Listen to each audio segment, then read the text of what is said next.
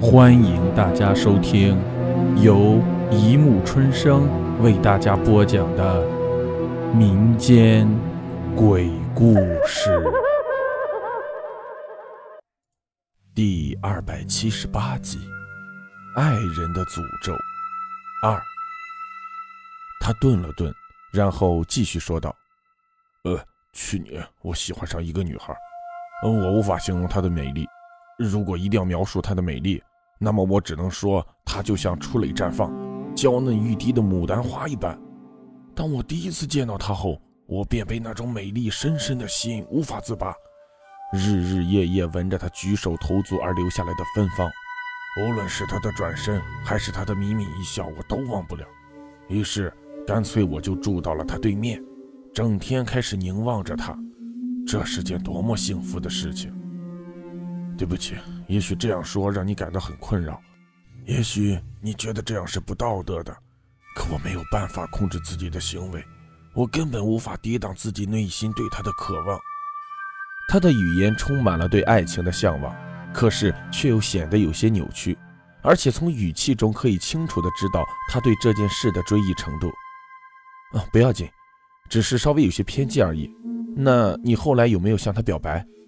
我稍稍叹了口气，说道：“嗯，没有。我我我害怕，我害怕他会无情的拒绝我，我更加不敢接近他。然后呢？我追问。然后意想不到的事情发生了，那是我这辈子最大的噩梦。有天晚上，我依然打开窗帘，凝望着对面楼里的他，可是没过多久。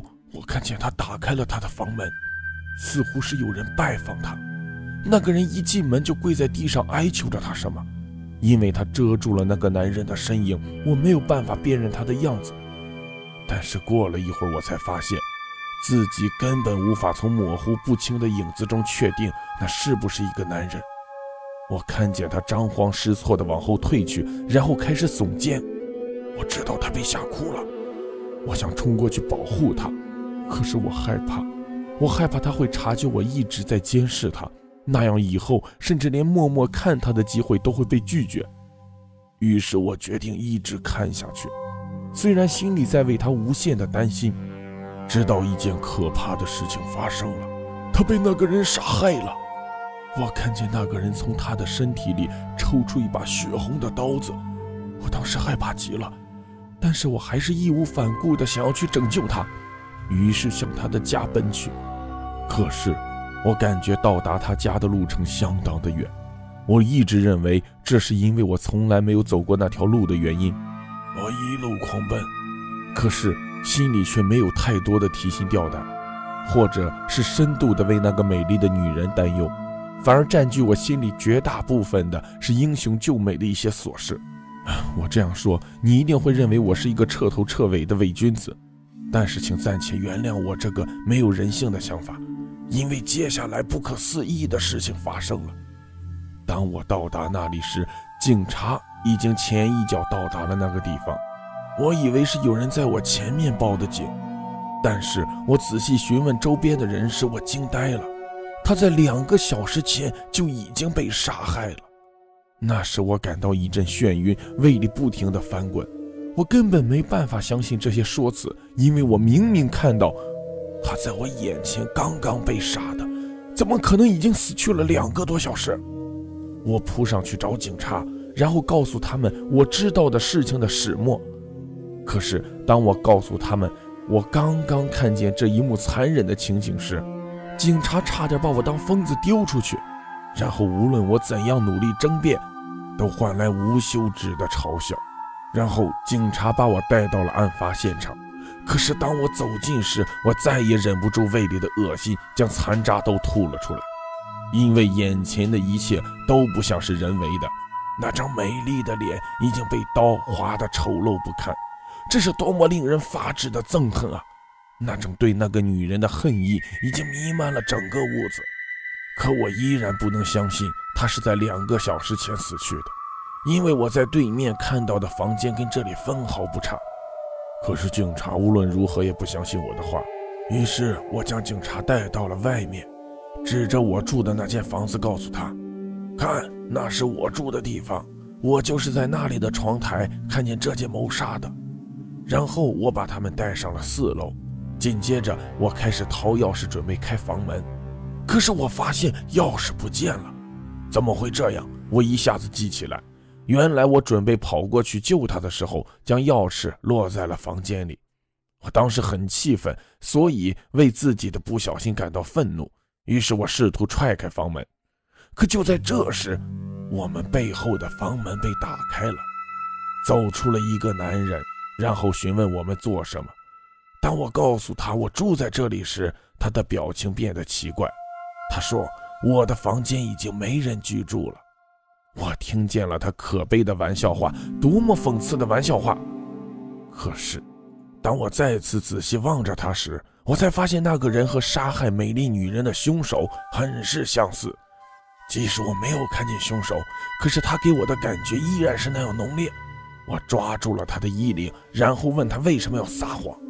可是他一脸无辜的表情，然后将一脸的可怜对向警察。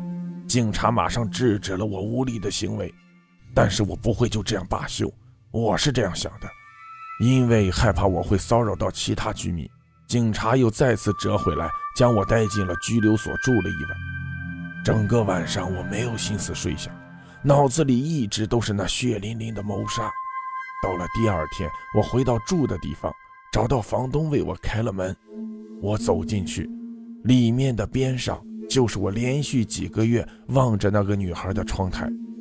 可是当我再次站在窗台前，眼前已经没有了婀娜的身影和标志的脸庞。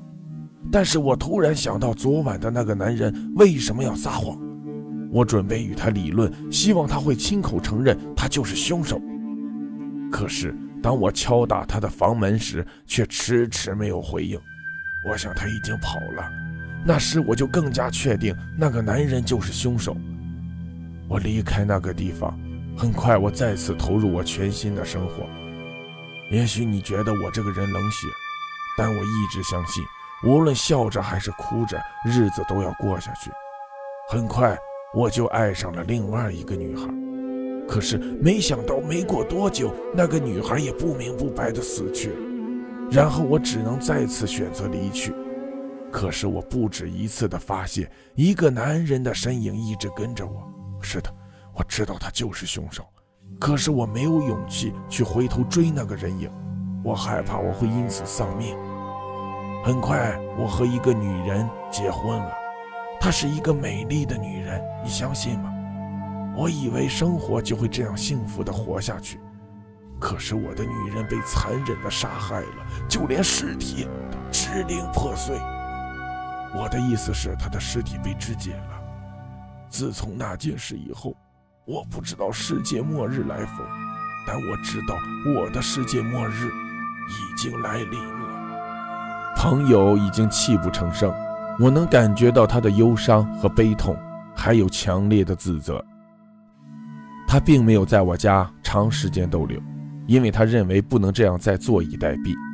我也很认同他的观点，于是他这一走，我便很难见到他了。但是不乏会在认识他的朋友中知道他的一些行踪。大概过了不到一个月，我差不多已经将事情淡忘。可是事情没有结束。那天，我正在忙碌我的工作。我依然趴在电脑前翻阅着一些有用的素材，突然，我隐约听到了一阵敲门的声音。我还以为自己得了幻听之类，可是声音越来越大，这时我才反应过来。于是我打开门，出现在眼前的是一个二十多岁的女人，黑色的头发，发梢略微有些枯燥，个子不算高，身子有些单薄。然后望向她的脸，我差不多被吓呆了。这个女人的脸上挂满了憔悴，黑色的眼眶下面有着很深的纹线，可以判断得出来，他已经有几天没有合过眼了。如果要确切的形容，就像是刚做完手术的人。好了，故事播讲完了，欢迎大家评论、转发、关注，谢谢收听。